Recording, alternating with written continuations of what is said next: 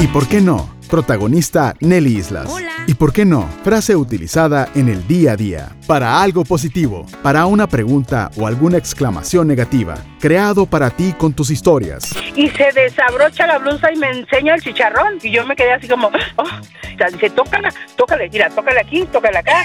Y yo me daba pena. Para que A no mí se ponchara la pena. niña.